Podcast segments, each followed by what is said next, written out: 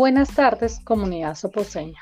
Bienvenidos a las clases radiales gracias a la Secretaría de Educación con el programa PIA, Punto de Innovación Autodidacta, y la estrategia TIC.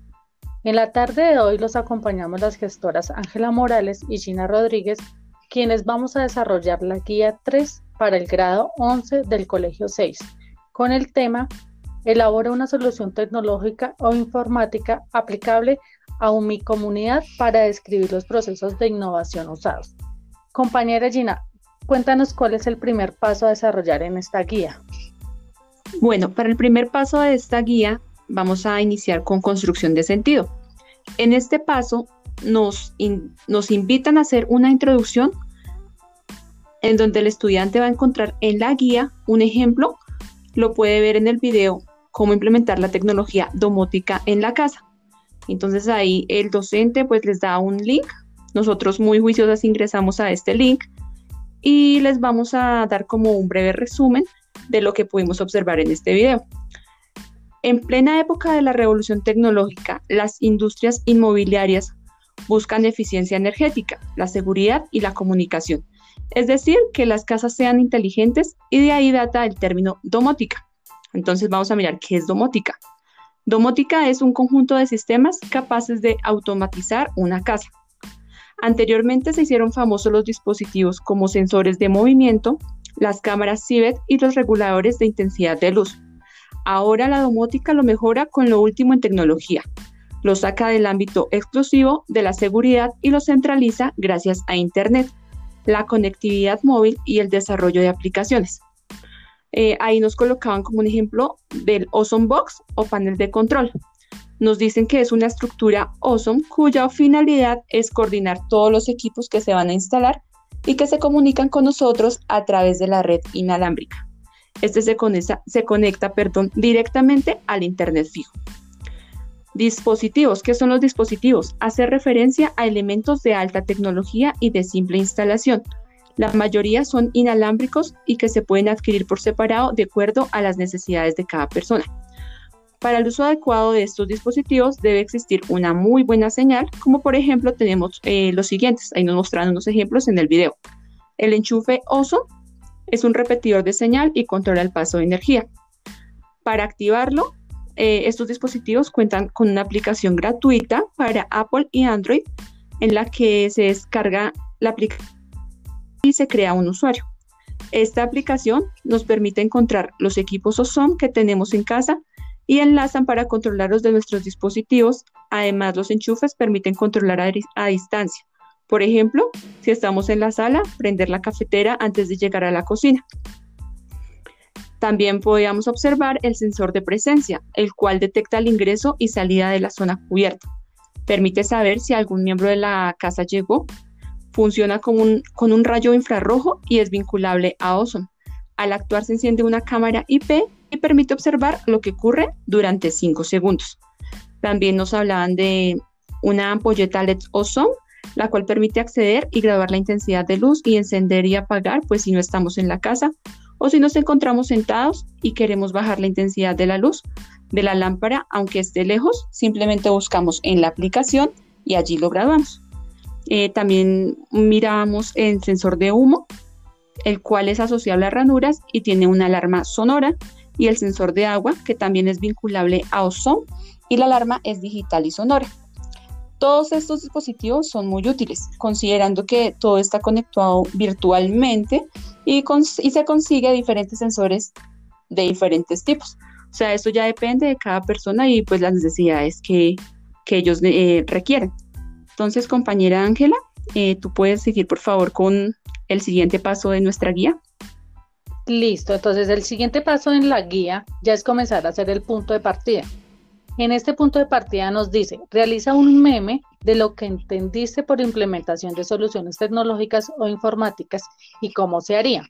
Entonces podemos utilizar diferentes herramientas TIC como por ejemplo Canva, se me ocurre, para poder hacer este meme en donde podemos incluir lo que más nos llamó la atención de lo que acabaste de explicar y lo podemos convertir en algo gracioso, una frase alusiva a la situación con una imagen pequeña y ahí podemos desarrollar nuestro meme sobre soluciones tecnológicas. Entonces, profe, cuéntanos qué siguen en recolección y procesos de la información. Bueno, profe, ahí nos piden que debemos diseñar dos carteleras en línea mediante la herramienta Glogster, para lo cual deben ingresar eh, a unos pasos disponibles en un tutorial. Ahí les dan como un link para que los estudiantes ingresen y desarrollen las siguientes preguntas. Eh, dicen que deben recordar hacer uso de dos fuentes confiables adicionales a las relacionadas y a la vez incluirlas en las referencias. Entonces, primero vamos a definir o darles un significado de, que, de la palabra Glockster. Esta es una herramienta web 2.0 cuya funcionalidad es crear murales digitales multimedia. Los muros que realicemos en esta aplicación pueden ser impresos, insertados en una web o blog, proyectarse y ser utilizados en clase mediante un PDI o una pizarra normal como apoyo a la presentación de determinados contenidos. Entonces tú, profe Ángela, nos puedes indicar qué es la implementación de soluciones tecnológicas o informáticas para que sigamos con el tema de recolección y proceso de la información. Ok, listo. Entonces la primera pregunta que, que, debemos ingresar en nuestras carteleras en líneas es esa. ¿Qué es la implementación de soluciones tecnológicas o informáticas? Entonces, esto es el conjunto de modelos y estándares analizados en el estudio, ordenan de manera prescrita el conjunto de actividades esenciales no ordenadas en el tiempo, que deben llevarse a cabo para un correcto de, desarrollo de proyectos de construcción, adaptación o mantenimiento del software o del sistema.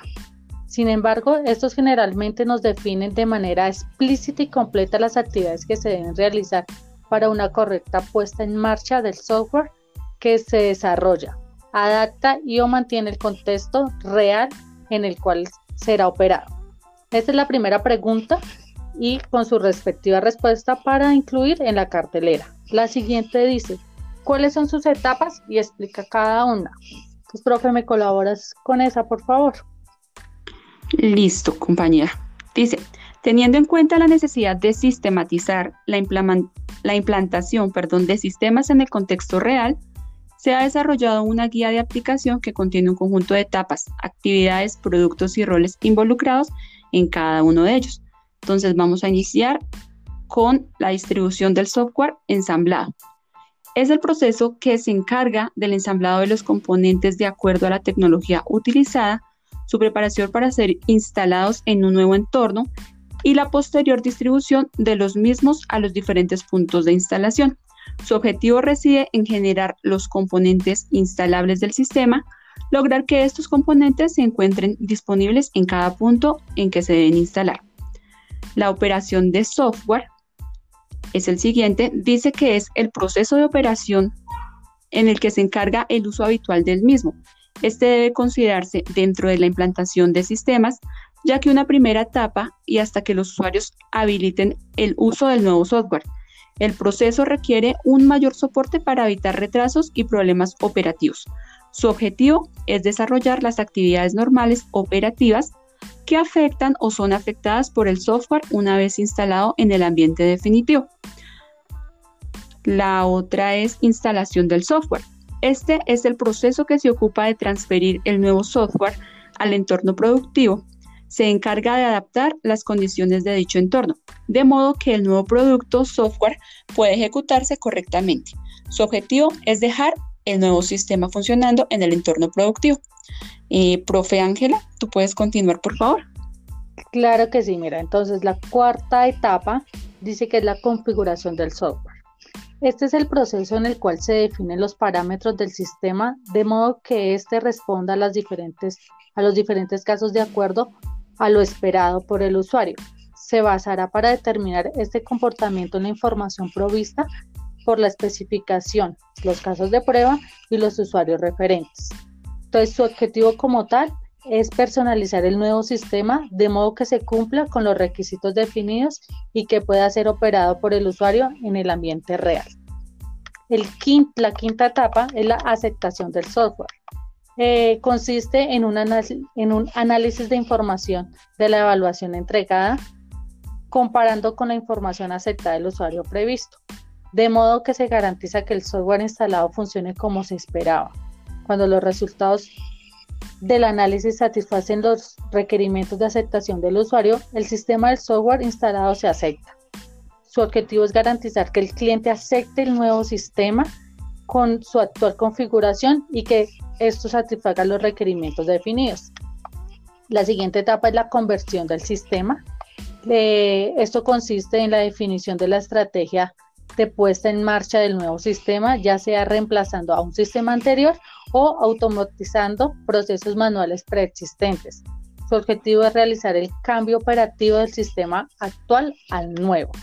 La siguiente etapa es la capacitación de los usuarios. Este proporciona a todas las personas involucradas en el uso del sistema operativo, eh, operadores personales del soporte, personas gerenciales, entre otros, los conocimientos necesarios para llevar a cabo las actividades que les corresponden, familiarizándose con la aplicación y con los procesos automatizados. La siguiente es la actualización del proceso de la organización. Esto consiste en organizar y actualizar toda la documentación y la definición del proceso en lo referente a que los afectados en el sistema implementado. Su objetivo es dejar consistentemente la definición de los procesos y la documentación de la organización. Y por último, está el cierre del proyecto. Eh, es necesario para finalizar todas las actividades de los diferentes grupos de los procesos a fin de cerrar formalmente el proyecto o una fase del mismo. Su objetivo es dar por concluidas las obligaciones entre las partes. Entonces, estas son todas las etapas que nos presentan para desarrollar este, esta segunda pregunta y poderla implementar en nuestra herramienta TIC como es Globe.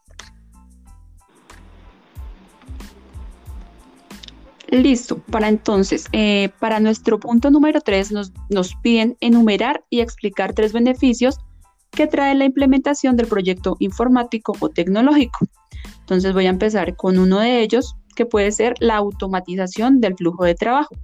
Este es un proceso que permite que la información sea del tipo que, o sea, que sea, llegue a su interlocutor en el momento en el que él la precisa. Todo esto, esto, perdón, todo esto es gracias a los sistemas informáticos que hacen que toda la información se almacene y se distribuya de manera automatizada, haciendo que el factor humano intervenga lo más mínimo posible, concretamente en casos muy excepcionales. Profe Ángela, ¿puedes continuar? Claro que sí, mira, otro beneficio es aumentar la productividad. Se mide la eficiencia del producto por factor utilizado que es por unidad de trabajo o capital utilizado. La forma más visible de incrementar la productividad es que el empresario invierta en una unidad de capital para hacer el trabajo más eficiente, manteniendo el mismo nivel de empleo o incluso reduciendo el empleo. Es decir, una, máquina más produce un producto o un servicio que, el, que con menos empleo. El incremento de la productividad impulsa. Otro beneficio que podemos nombrar aquí es administrar la relación con los clientes. Puede resultar la forma más efectiva de captar nuevos clientes, lo que se conoce como un efecto positivo de la economía del promotor, ya que estos al sentirse valorados y cuidados no, no dudarán en recomendar su marca o producto al servicio que se ofrezca. Listo, podemos continuar con otra otro beneficio que sería administrar una fuerza laboral móvil. Entonces aquí podemos decir que los avances tecnológicos combinados con una oleada de empleados digitalmente inteligentes que inundan el lugar de trabajo han llevado a más personas a trabajar desde sus hogares u otras ubicaciones fuera de la oficina y hacerlo en una gama cada vez más diversa de dispositivos de punto final conectados. La era móvil está avanzando y las compañías están haciendo el cambio de manera lenta, pero segura. Y muchas empresas están optando porque este esquema de trabajo móvil, por los muchos beneficios que se han demostrado, que aportan en términos de reducción de costos, mayor productividad y eficiencia, así como una mayor tasa de retención de empleados. Otro beneficio podemos decir que mejorar la comunicación y la colaboración. Vivimos en tiempo cambiantes que la comunicación y la colaboración en la empresa se han convertido en pilares fundamentales para el logro de los objetivos, los avances tecnológicos y los múltiples canales de comunicación han hecho que ambos procesos sean un factor clave en la supervivencia de las empresas, porque conocer lo que pasa y trabajar en equipo para lograrlo son tareas básicas para que las organizaciones tengan éxito. Profe Ángela, continúa por favor con el siguiente punto. Entonces, el cuarto punto dice, reflexiona sobre los problemas a implementar nuevas tecnologías, cuáles son los principales y por qué. Entonces, nosotras muy juiciosamente investigamos y vamos a nombrar algunos problemas que consideramos que se podrían dar al momento de implementar estas nuevas tecnologías.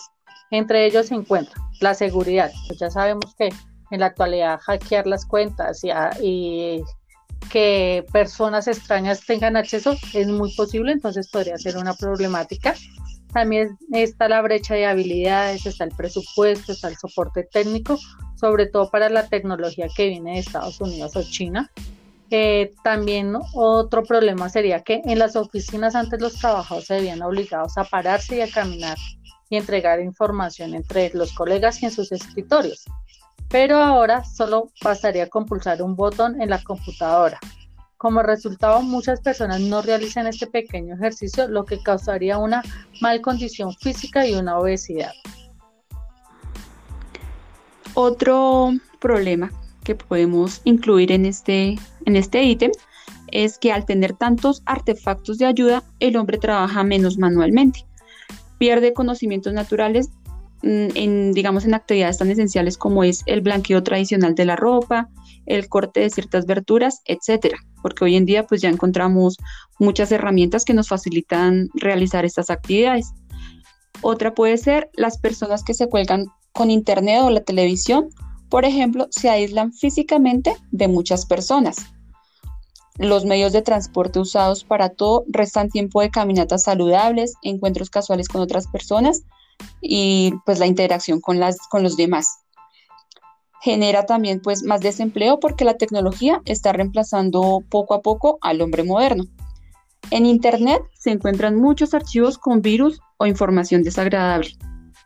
Y uno de los más grandes perjuicios de las nuevas tecnologías es que muchas veces nos olvidamos de la gente que tenemos alrededor y les dedicamos más tiempo al ordenador, al WhatsApp, y pues estas tecnologías pueden crear adicción.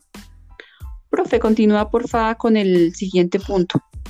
Listo, el quinto punto dice, enumera tres recomendaciones que se deben seguir en la implementación de proyectos y el porqué de las mismas. Entonces, una de las recomendaciones que nosotras vamos a proponer es conocer y entender el propósito del proyecto. La capacidad de entender por qué es un proyecto es vital para el futuro de la empresa y de saber cómo encaja en el plan estratégico general es un factor esencial para llevar a cabo el proyecto. Otra sería los roles y las responsabilidades deben estar claramente definidos. Para que en un equipo tenga las posibilidades de triunfar, lo hará únicamente cuando todos los miembros de este asumen su rol con mucho éxito. Y otra sería desglosar el trabajo en pasos delimitados por un cronograma. Cualquier proyecto encierra entre sí diferentes fases y están determinados y delimitadas. Para ello es conveniente desglosarlo, el proyecto en puntos claves, objetivos a alcanzar y fechas en que cada una se va a llevar a cabo. Listo, para el punto 6 nos piden realizar un cuadro comparativo de tres herramientas que se usen para la gestión de la implementación de proyectos. Entonces, nosotras escogimos Bitbucket, Bitbucket que es un servicio de alojamiento basado en web para los proyectos que utilizan el sistema de control de revisiones Mercurial y Hit Bitbucket ofrece planes comerciales y gratuitos. ¿Para qué sirve? Este, como ya lo decía, ofrece cuentas gratuitas con un número ilimitado de repositorios privados que pueden tener hasta 5 usuarios en el caso de cuentas gratuitas. Esto está habilitado desde septiembre del 2010 encontramos el Visagi Visagi, que es una suite ofimática con dos productos complementarios, un modelador de procesos y una suite de BMP. Visagi Process Modeler es un freeware utilizado para diagramar y documentar procesos usando la notación estándar. Business Process Modeling Notation, Visagi BPM Suite es una solución de negocio que le permite a las organizaciones ejecutar, es decir, automatizar procesos o flujos de trabajo. Eh, Otro que continuar. Claro que sí, profe. que podemos incluir ahí en nuestro cuadro comparativo es el Intecam, que es la aplicación del software en español que sirve para formular un proyecto de inversión o un plan de negocios.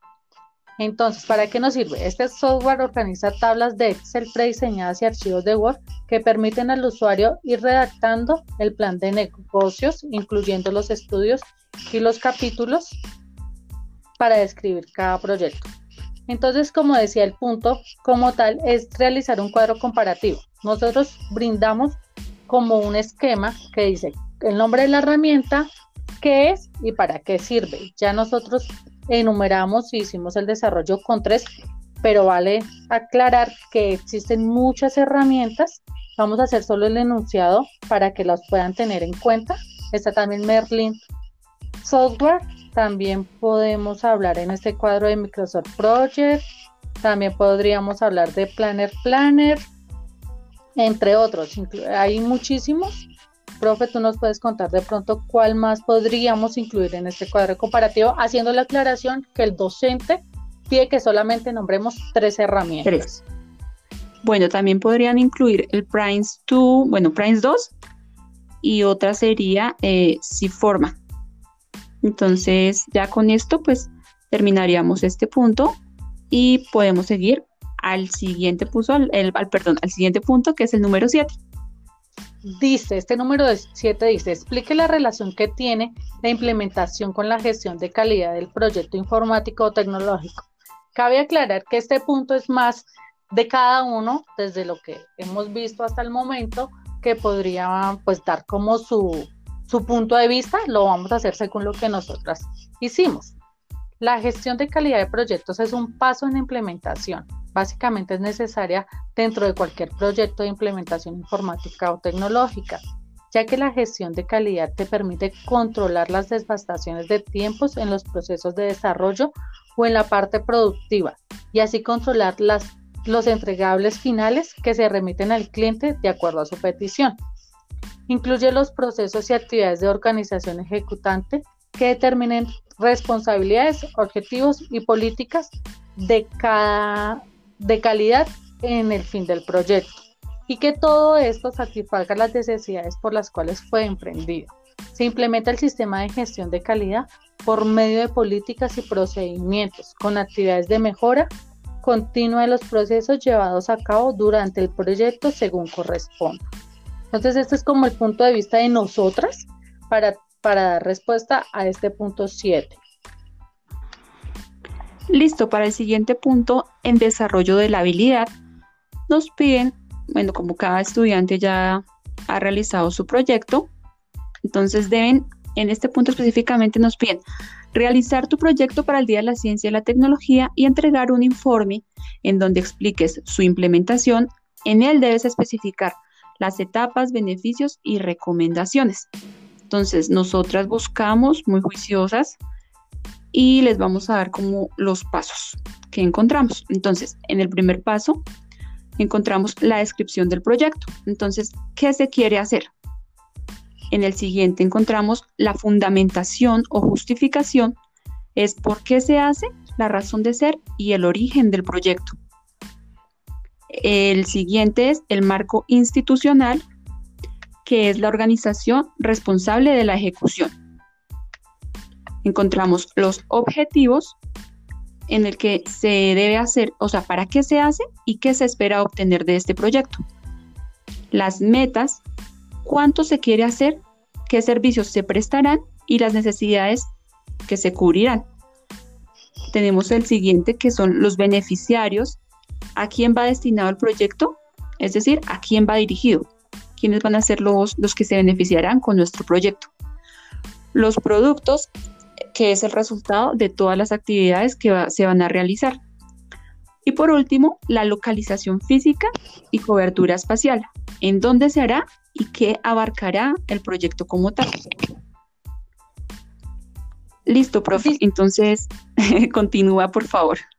Entonces, teniendo en cuenta todo esto que acabamos de decir, que es como sentarse muy juicioso, redactar el proyecto, por qué, para qué, cómo, entonces viene la relación. Entonces, que es la última parte de la guía de grado 11. Dice, para este punto debes elaborar una presentación en Geniality de tu proyecto para el Día de la Ciencia y la Tecnología. Debes presentar tu problema, tu solución, su proceso tecnológico y el impacto sobre el medio ambiente. y cada estudiante pues debe sustentar eh, su proyecto. Entonces quiero contarles qué es Geniality, que es la herramienta que el profesor propone para hacer uso y para poder exponer nuestro o el proyecto que cada estudiante tenga en mente. Entonces, Geniality es una herramienta para crear presentaciones más o menos muy parecido al estilo PowerPoint, pero de una forma más moderna, con animaciones y diseños y stickers. Cada uno puede decorar su trabajo a gusto, puede, hay unas plantillas, esta, esta aplicación nos, nos brinda como unas plantillas ya muy muy básicas o cada quien puede incluir como quiera el diseño de su presentación. Eh, es una, una, herramienta gratis, la encontramos en Google. Solamente hay que ingresar con el correo Gmail, no tiene más, más ciencia y como digo, es muy fácil de utilizar, es muy parecido a PowerPoint. Es incluir dinámica, es incluir transiciones, incluir imágenes, eh, información muy precisa y concisa respecto a nuestro proyecto. No sé, se me ocurre ahorita aquí un proyecto podría ser, por ejemplo, en nuestra bicicleta podríamos eh, elaborar un cargador para nuestros celulares para que cuando salgamos a, a montar bicicleta, pues a la vez podamos cargar nuestros celulares. Y tenemos que hacer, según esa idea, desglosar el por qué, el para qué, el cómo lo haríamos, los materiales, todo lo que implica los pasos que ya explicamos para desarrollar nuestro proyecto. Y así damos como finalizada la, la guía eh, paso a paso de nuestro, de nuestro colegio 6 del grado 11 de la materia tecnología. Bueno, y esperamos también que gracias a este medio radial, nuestra, como nuestra explicación les complemente el proceso académico que ustedes están desarrollando. Entonces, pues cualquier inquietud se pueden comunicar por medio de los correos electrónicos que a continuación vamos a dar. Entonces, el primero es bellavista.tecnocentro.gmail.com eh, profe, ¿y me colaboras con el otro? claro que sí, el siguiente sería tecnocentro.chuscal.gmail.com, el siguiente sería tecnocentro.mirador arroba gmail.com, tecnocentro.centroalto arroba gmail.com, tecnocentro.cerrito arroba gmail.com, tecnocentro.mercenario arroba gmail.com y por último tenemos tecnocentro.atogrande arroba gmail.com. En todos estos correos nos encontramos nosotras las gestoras TIC de los diferentes puntos de del programa PIAR, de la estrategia TIC, muy atentas y muy dispuestas a colaborarles con esta o con cualquier otra guía, guía de cualquiera de los colegios eh, del municipio.